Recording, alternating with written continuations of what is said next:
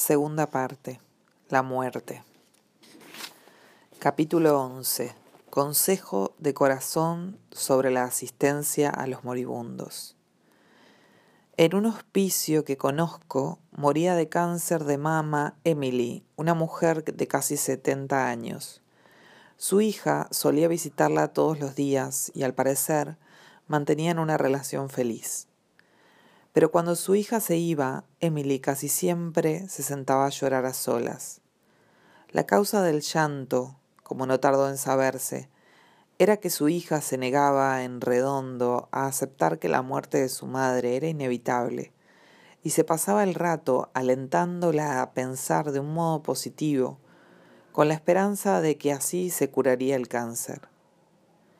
Lo que en realidad ocurría era que Emily tenía que guardarse para sí todos sus pensamientos, los profundos temores, el pánico y la aflicción, sin poder hablar de ellos con nadie, sin tener a nadie que la ayudara a explorarlos, a nadie que la ayudara a entender su vida, ni a nadie que la ayudara a encontrar un sentido curativo a su muerte.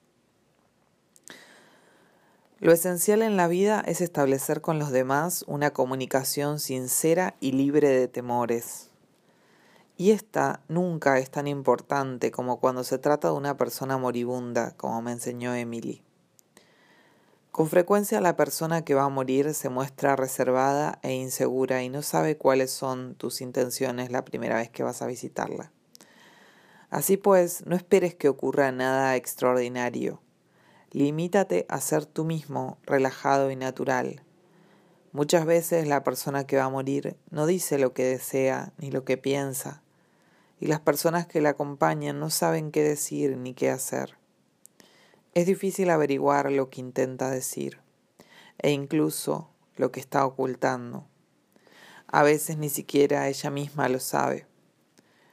Por consiguiente, lo principal es disipar cualquier tensión que pueda haber en la atmósfera de la manera más fácil y natural. Una vez que se ha establecido la confianza, la atmósfera se vuelve relajada y eso permite a la persona moribunda sacar a la luz las cosas de las que realmente desea hablar. Anímala afectuosamente a sentirse lo más libre posible para expresar sus pensamientos, temores y emociones sobre la muerte y el morir. Desnudar así las emociones sinceramente y sin arredrarse es la clave de cualquier transformación posible, de hacer las paces con la vida o tener una buena muerte, y es necesario darle a la persona libertad absoluta y el permiso sin restricciones para que diga todo lo que quiera. Cuando el moribundo empiece por fin a comunicar sus sentimientos íntimos, no interrumpas, discutas, ni restes importancia a lo que diga. Los enfermos terminales o moribundos se hallan en la situación más vulnerable de su vida y necesitarás toda tu habilidad y todos tus recursos de sensibilidad, afecto y amorosa compasión para permitirles que se abran a ti. Aprende a escuchar y a recibir en silencio, un silencio receptivo y sereno que haga que la otra persona se sienta aceptada. Permanece tan relajado y tranquilo como puedas. Siéntete cómodo. Siéntate junto a tu pariente o amigo a punto de morir, como si no tuvieras nada más importante ni más agradable que hacer. He descubierto que, como en todas las situaciones graves de la vida, hay dos cosas que resultan útiles, el sentido común y el sentido del humor. El humor es algo maravilloso para aligerar la atmósfera, ayudar a situar el proceso de morir en su auténtica perspectiva universal y romper la exagerada seriedad y la intensidad de la situación. Así pues, utiliza el humor con tanta habilidad y delicadeza como seas capaz. También he descubierto por experiencia propia que resulta esencial no tomarse nada demasiado personalmente. Cuando uno menos se lo espera, el moribundo puede convertirte en blanco de todas sus iras y reproches. Como dice Elizabeth Kubler-Ross, La ira y la culpa pueden desplazarse en todas las direcciones y proyectarse en el entorno, a veces casi al azar. No pienses que esa cólera se dirige realmente contra ti. Si comprendes de qué profundidades de miedo y aflicción surge, evitarás reaccionar a ella de un modo que pueda perjudicar la relación entre vosotros. A veces quizá te sientas tentado a predicar a los moribundos o a darles tu propia receta espiritual. Evita absolutamente ceder a esa tentación, sobre todo si sospechas que no es eso lo que desea el moribundo. Nadie quiere que lo rescaten con las creencias de otro. Recuerda que no es tu tarea convertir a nadie a nada, sino ayudar a la persona que tienes delante a ponerse en contacto con su propia fuerza, confianza, fe y espiritualidad, sea cual fuere. Por supuesto, si la persona es verdaderamente receptiva a los temas espirituales y de verdad quiere saber qué piensas sobre ellos, tampoco te reprimas. No esperes demasiado de ti mismo, ni esperes que tu ayuda produzca resultados milagrosos en la persona que va a morir, ni tampoco que vas a salvarla te llevarías una decepción. Las personas mueren como han vivido, como ellas mismas. Para que se establezca una auténtica comunicación, hay que hacer un esfuerzo consciente para ver a la persona en relación con su propia vida, su carácter, su medio y su historia, y para aceptarla sin reservas.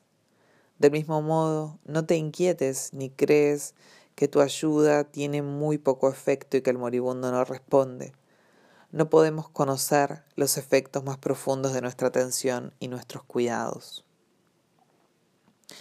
Manifestar amor incondicional. Una persona a punto de morir necesita sobre todo que le demuestren un amor tan incondicional como sea posible, libre de toda expectativa. No creas que debes ser experto en nada, debes ser natural, tú mismo, un verdadero amigo y así la persona moribunda tendrá la seguridad de que estás realmente con ella, que os comunicáis con sencillez y de igual a igual como un ser humano con otro. He dicho que una persona a punto de morir necesita que le demuestren amor incondicional, pero en algunas situaciones eso no es nada fácil. Es posible que tengamos una larga historia de sufrimiento con esa persona, que nos sintamos culpables por lo que le hicimos en el pasado, o enojados y resentidos por lo que nos hizo ella. Así pues, permíteme que te proponga dos maneras muy sencillas de liberar el amor que sientes en tu interior hacia el moribundo. Yo mismo y aquellos de mis alumnos que trabajan con moribundos hemos comprobado que las dos son poderosas. En primer lugar, mira al moribundo que tienes delante y piensa que es igual que tú, que tiene las mismas necesidades, el mismo deseo fundamental de ser feliz y evitar el sufrimiento, la misma soledad, el mismo miedo a lo desconocido, las mismas zonas secretas de tristeza, los mismos sentimientos de impotencia reconocidos solo a medias, Descubrirás que si realmente lo haces, tu corazón se abrirá hacia esa persona y el amor se hará presente entre los dos.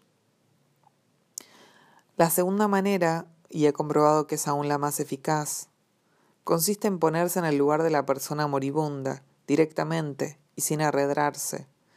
Imagina que eres tú quien está en esa cama afrontando la muerte, y entonces pregúntate seriamente, ¿Qué es lo que más necesitaría? ¿Qué me gustaría más? ¿Qué desearía realmente del amigo que ha venido a verme?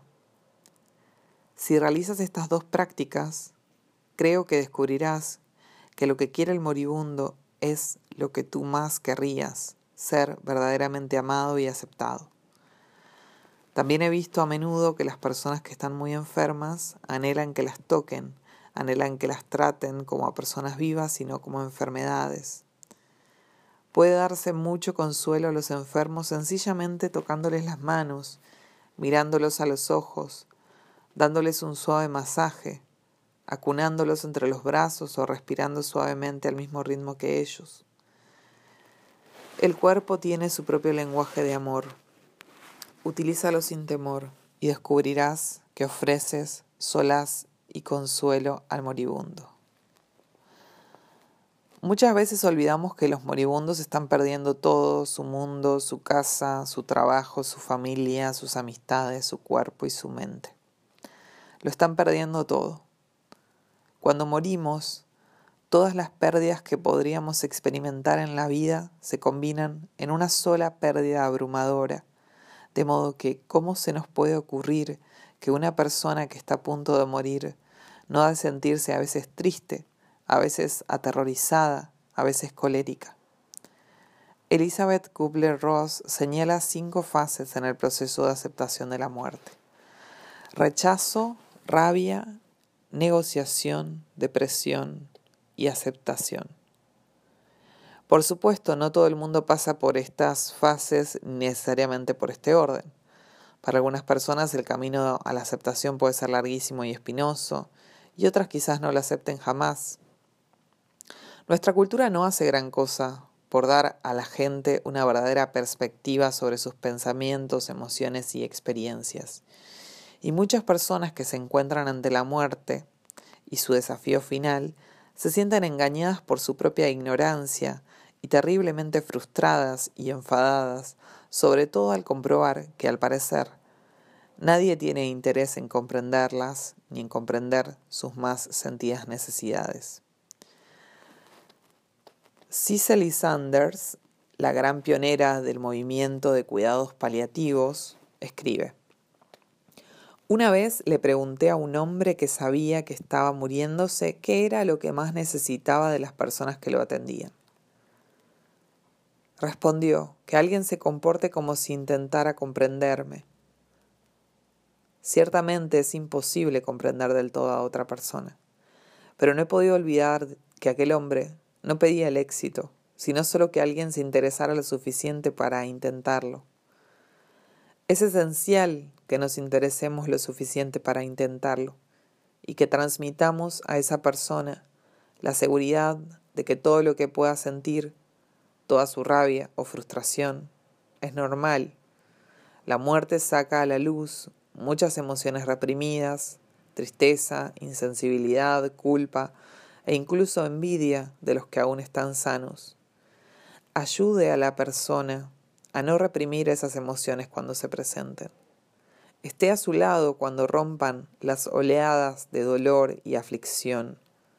Con aceptación, tiempo y paciente comprensión, las emociones se apaciguan poco a poco y devuelven al moribundo a ese terreno de serenidad, calma y cordura, que es lo más profundo y verdaderamente suyo.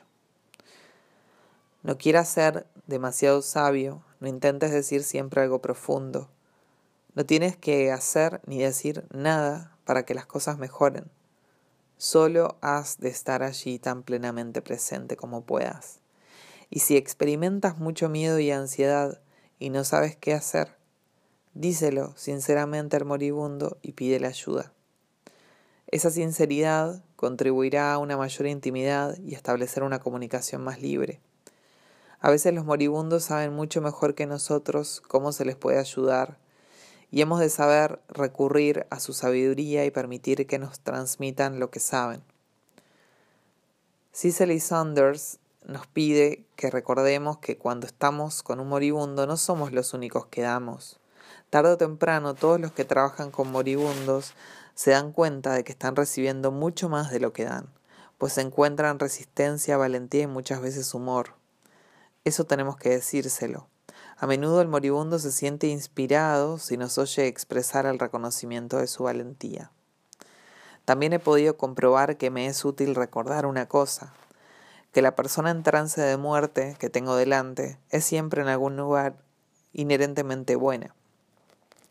Surja la rabia o la emoción que surja, por repugnante u horrorosa que pueda ser en el momento, si nos concentramos en esa bondad interior, conseguiremos el control y la perspectiva necesarias para ser lo más útiles posible.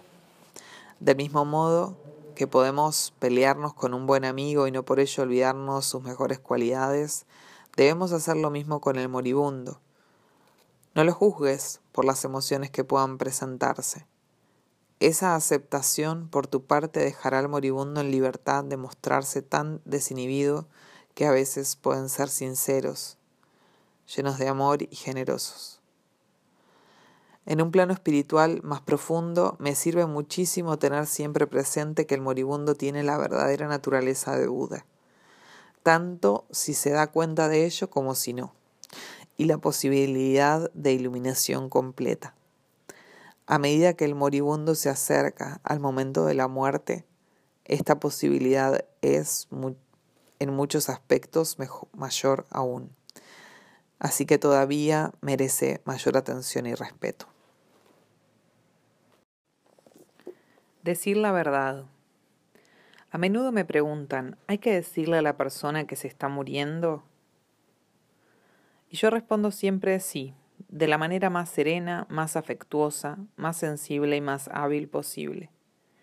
Mis años de visitar a enfermos y moribundos me hacen estar de acuerdo con Elizabeth Kabler-Ross, quien observó que la mayoría de los enfermos, si no todos, se enteran de todos modos, lo notan por el cambio en la atención, por la forma diferente en que la gente se dirige a ellos, por las voces bajas y la evitación de ruidos, por la cara llorosa o apesadumbrada y seria de uno o varios familiares que no logran disimular sus verdaderos sentimientos.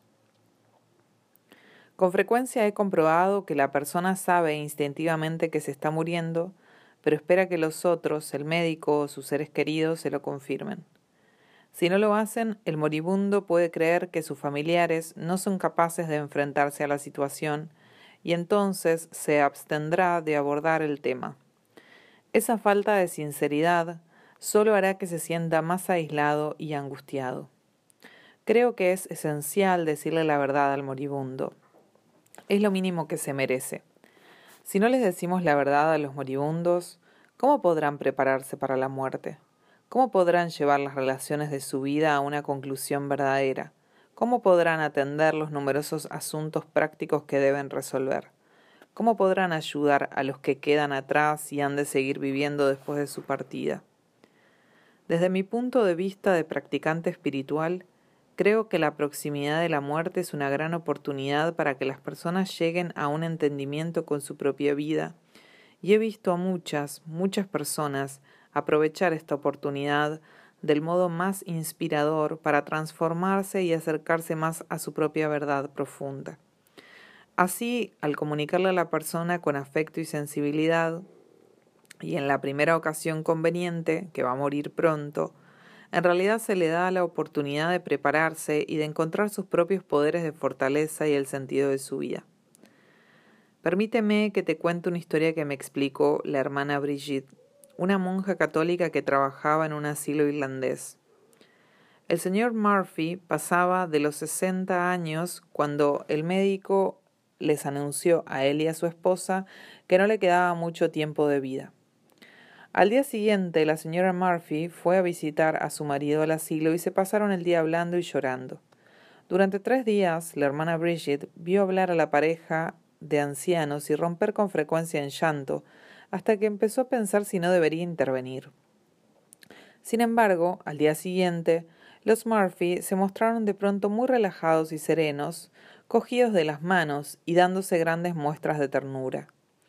La hermana Bridget detuvo a la señora Murphy en el pasillo y le preguntó qué había ocurrido entre los dos que justificara aquel cambio tan notable de comportamiento. La señora Murphy le explicó que al saber que su marido iba a morir, Repasaron todos los años que habían vivido juntos y les vinieron muchos recuerdos. Llevaban casi cuarenta años casados y naturalmente sintieron una enorme pena al pensar y al hablar de todas las cosas que ya nunca más podrían hacer juntos. A continuación, el señor Murphy redactó el testamento y escribió sus últimos mensajes a sus hijos ya adultos. Todo ello resultó muy triste, pues hacía difícil dejar de aferrarse pero siguieron adelante porque el señor Murphy quería terminar bien su vida. La hermana Bridget me contó que durante las tres semanas que vivió el señor Murphy, la pareja irradiaba paz y una sencilla y maravillosa sensación de amor. Aún después del fallecimiento de su marido, la señora Murphy siguió visitando a los pacientes del asilo, donde era fuente de inspiración para todos. Esta historia me demuestra la importancia de decirle al enfermo la verdad lo antes posible y también, y también la gran ventaja de afrontar con serenidad el dolor de la pérdida. Los Murphy sabían que iban a perder muchas cosas, pero al afrontar las pérdidas y afligirse juntos descubrieron lo que no podían perder, el profundo amor que había entre ellos y que permanecería tras la muerte del señor Murphy. El miedo a morir. Estoy seguro de que una de las cosas que permitió a la señora Murphy ayudar a su esposo fue que afrontó en su interior su propio miedo a la muerte. No podrás ayudar a un moribundo si no reconoces cómo te afecta y perturba tu miedo a morir, que hará aflorar tus más incómodos temores. Trabajar con moribundos es como tener delante un cruel y bruñido espejo de la propia realidad. En él vemos el rostro sin adornos de nuestro terror, del miedo al dolor. Si no miramos y aceptamos ese rostro del terror y el miedo en nosotros mismos, ¿cómo podremos soportarlo en la persona que tenemos delante? Cuando vayas a tratar de asistir a los moribundos, tendrás que examinar todas tus reacciones, puesto que estas reacciones se reflejarán en, la, en las de la persona moribunda y contribuirán en gran medida en tu beneficio o perjuicio. Examinar sinceramente los propios miedos también nos ayuda en nuestro viaje hacia la madurez. A veces pienso que no puede haber una manera más eficaz de acelerar nuestro crecimiento como seres humanos que trabajar con moribundos. Atender a moribundos constituye de por sí una profunda contemplación y reflexión sobre la propia muerte. Es una manera de afrontarla y trabajar con ella cuando se trabaja con moribundos se puede llegar a una especie de resolución, una comprensión clara de cuál es el foco más importante de la vida. Aprender a asistir realmente a quienes están muriendo es empezar a volvernos libres de temores irresponsables respecto al propio morir y a encontrar en nosotros los comienzos de una compasión ilimitada que acaso no sospechábamos. Ser conscientes de nuestros propios temores acerca de la muerte nos ayudará en gran medida a ser conscientes de los temores del moribundo. Imaginaos lo que pueden ser esos temores. Miedo a un dolor cada vez más fuerte e incontrolable, miedo a sufrir, miedo a la indignidad, miedo a la dependencia, miedo a la separación de todo lo que amamos, miedo a perder el control, miedo a perder el respeto. Quizás el mayor de todos sea el miedo al propio miedo, que se vuelve más y más poderoso cuanto más lo esquivamos. Por lo general, cuando una persona tiene miedo, se siente aislada y sola, sin compañía. Pero si alguien le hace compañía y le habla de sus propios miedos, se dará cuenta de que el miedo es universal y eso le quita el filo de dolor personal. Sus miedos vuelven de nuevo al contexto humano y universal. Entonces la persona comprenderá será más compasiva y afrontará sus propios miedos de una manera mucho más positiva e inspiradora. A medida que aprendas a afrontar y a aceptar tus propios miedos, te volverás cada vez más sensible a los de la persona que tienes delante y comprenderás que crecerá la inteligencia y la intuición para ayudar a esa persona a exponer abiertamente sus temores, afrontarlos y empezar a disolverlos hábilmente. Porque afrontar tus miedos, como verás, no solo te hará más compasivo, más valiente y más claro, también te volverá más hábil, y esa habilidad te abrirá toda clase, a toda clase de maneras de ayudar a la persona moribunda a entenderse y enfrentarse consigo misma. Uno de los temores que más fácilmente podemos disipar es la inquietud que a todos nos produce la idea de padecer intensos dolores en el proceso de morir. Me gustaría pensar que todas las personas del mundo están en condiciones de saber que eso hoy no es necesario. El sufrimiento físico debe reducirse al mínimo.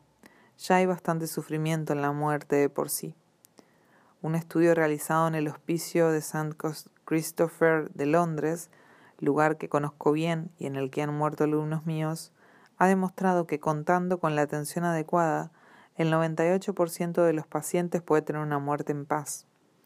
El movimiento de cuidados paliativos ha desarrollado diversos métodos para controlar el dolor mediante varias combinaciones de medicamentos y no solo narcóticos. Los maestros budistas hablan de la necesidad de morir consciente, con un dominio mental tan lúcido, nítido y sereno como sea posible. Para ello, el primer requisito es controlar el dolor sin enturbiar la conciencia del moribundo, y hoy en día eso puede hacerse. Todo el mundo debería tener derecho a esa sencilla ayuda en ese agotador momento de tránsito.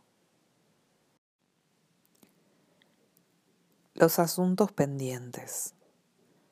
Otra angustia que a menudo se presenta al moribundo es la de dejar asuntos pendientes. Los maestros nos dicen que deberíamos morir en paz, sin aferramiento, añoranza ni apego. Eso no puede conseguirse plenamente si no se dejan resueltos en la medida de lo posible los asuntos pendientes de toda una vida. A veces comprobarás que las personas se aferran a la vida y temen soltarse y morir porque no han llegado a la aceptación de lo que han sido y hecho. Y cuando una persona muere albergando sentimientos de culpa o de enemistad hacia otros, quienes le sobreviven sufren aún más profundamente su aflicción. A veces me preguntan, ¿no es demasiado tarde para curar el dolor del pasado? ¿No ha habido demasiado sufrimiento entre mi amigo o pariente moribundo y yo para que ahora sea posible la curación? Soy de la opinión, y así me lo demuestra la experiencia, que nunca es demasiado tarde. Incluso cuando ha habido enormes dolores y malos tratos, la gente logra encontrar maneras de perdonarse. El momento de la muerte tiene tal grandeza, solemnidad e irrevocabilidad que induce a las personas a replantearse todas sus actitudes y a mostrarse más receptivas y dispuestas a perdonar aunque antes les resultara intolerable la idea. Aún en el mismo límite de la vida, es posible remediar los errores del pasado. Hay un método que tanto a mí como a aquellos de mis alumnos que trabajan con moribundos nos ha resultado muy útil para ayudar a resolver los asuntos pendientes.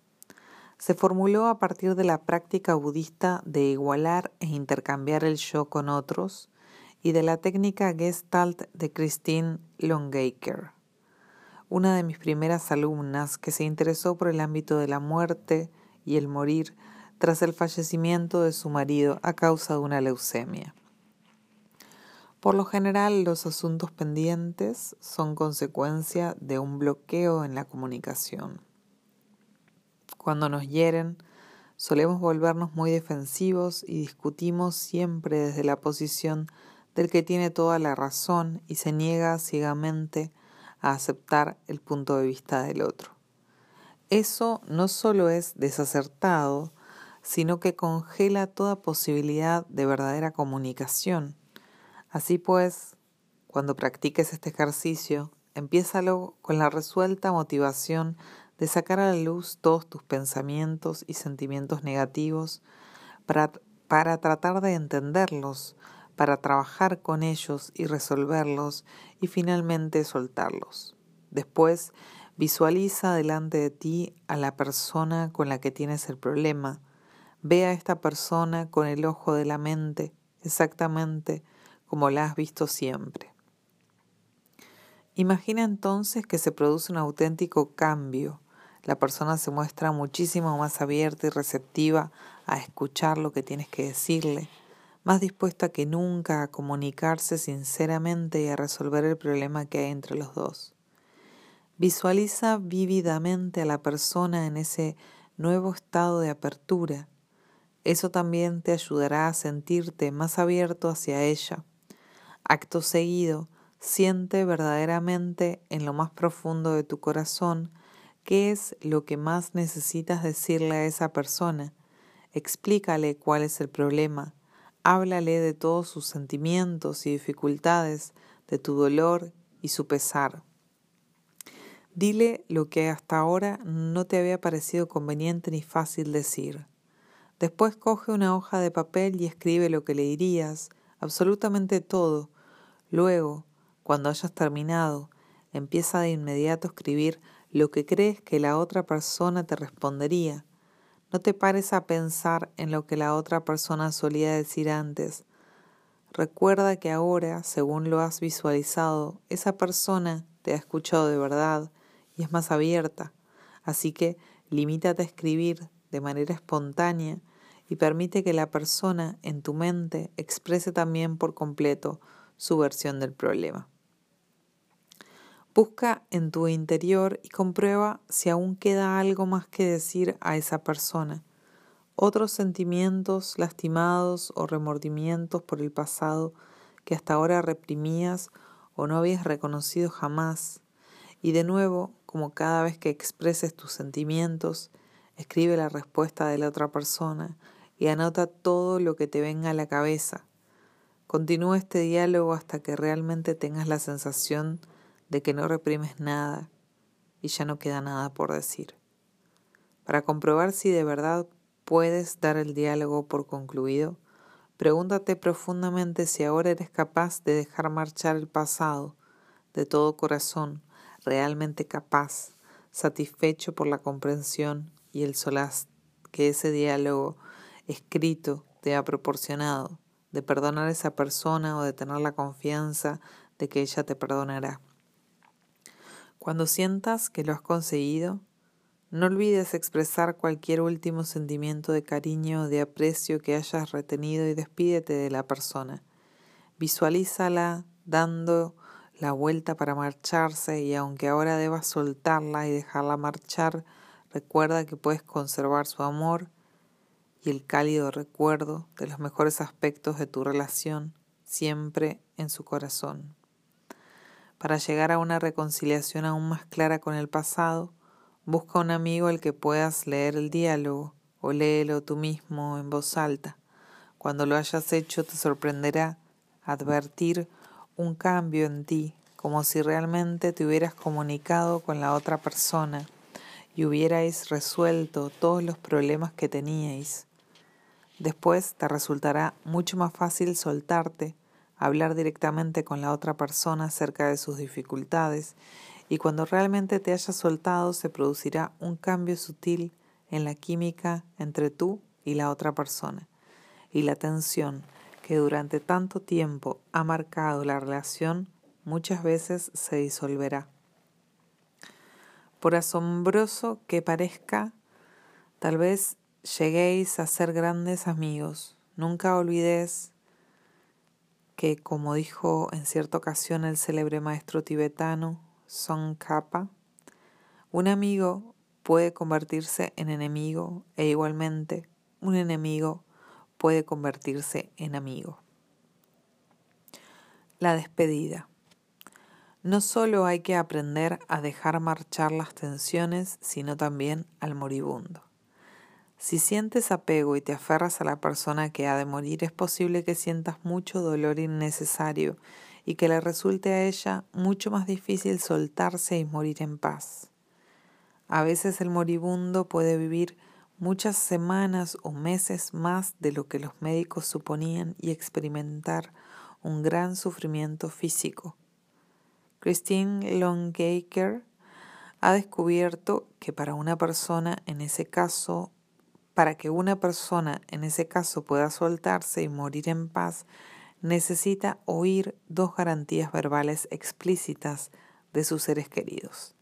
En primer lugar, estos han de darle permiso para morir y en segundo, han de asegurarle que saldrán adelante después de su muerte, que no debe preocuparse por ellos.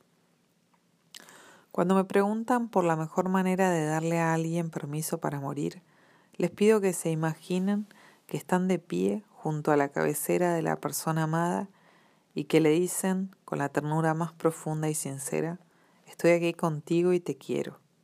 Estás muriéndote y eso es completamente natural, le ocurre a todo el mundo. Me gustaría que pudieras seguir aquí conmigo, pero no quiero que sufras más. El tiempo que hemos pasado juntos ha sido suficiente y siempre lo tendré como algo precioso. Por favor, no sigas aferrándote a la vida, déjate ir. Te doy mi más sincero y pleno permiso para morir. No estás solo, ni ahora ni nunca. Tienes todo mi amor.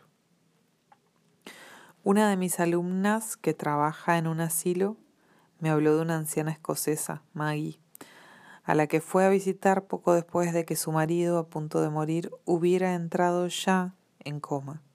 Maggie estaba triste y desconsolada porque nunca le había hablado a su marido del amor que sentía por él, ni le había dicho adiós y ahora creía que era demasiado tarde. La trabajadora del asilo trató de alentarla diciéndole que aunque el enfermo no le respondiera en absoluto, quizá aún podía oírla. Había leído que muchas personas que parecen inconscientes pueden de hecho percibir lo que ocurre a su alrededor, de modo que le sugirió que se sentara junto a él y le dijera todo lo que quería decirle. A Maggie nunca se le habría ocurrido hacerlo, pero aceptó la sugerencia y empezó a hablarle a su marido de los ratos buenos que habían compartido, de cómo lo echaría de menos y de cuánto lo amaba. Al final, después de despedirse, le dijo me resulta difícil vivir sin ti, pero no quiero verte sufrir más, así que está bien que te marches. En cuanto hubo terminado, su marido emitió un largo suspiro y murió en paz. No solo la persona que se está muriendo, sino toda su familia debe aprender a soltarse. Cada miembro de la familia puede hallarse en una fase distinta de aceptación y eso ha de tenerse en cuenta. Uno de los grandes logros del movimiento de cuidados paliativos es haber reconocido la importancia de ayudar a toda la familia a afrontar su pesar y sus inseguridades acerca del futuro.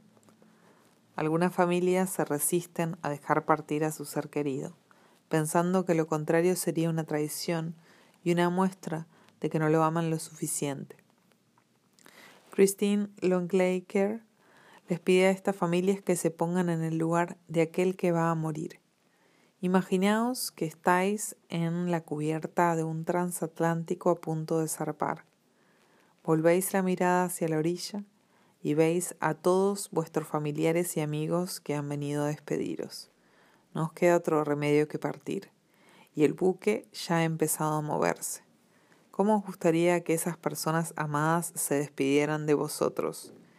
¿Qué es lo que más os ayudaría en vuestro viaje? Incluso un ejercicio sencillo como este puede ser muy útil para capacitar a cada miembro de la familia a encontrar su propia manera de afrontar la tristeza de la despedida. A veces me preguntan, ¿qué puedo decirles a mis hijos sobre la muerte de un familiar? Yo les aconsejo que lo hagan con delicadeza, pero que les digan la verdad. No hay que hacerle creer al niño que la muerte es algo extraño o terrorífico. Dejad que participen en la medida de lo posible en la vida de la persona que va a morir y responded con sinceridad a las preguntas que, os hagan. De hecho, la espontaneidad y la inocencia de un niño pueden aportar dulzura, frescor y a veces hasta sentido del humor, mitigando así el dolor de morir. Animad al niño o a la niña a rezar por la persona moribunda y a sentir así que realmente están haciendo algo por ayudar. Y después de haberse producido la muerte, aseguraos de que dais al niño atención y afecto especiales. Por una muerte en paz. Cuando me acuerdo de Tíbet y de las muertes que presencié allí, me llama la atención el ambiente sereno y armonioso en que ocurrieron muchas de ellas. Esta clase de ambiente, por desgracia, no suele encontrarse con frecuencia en Occidente.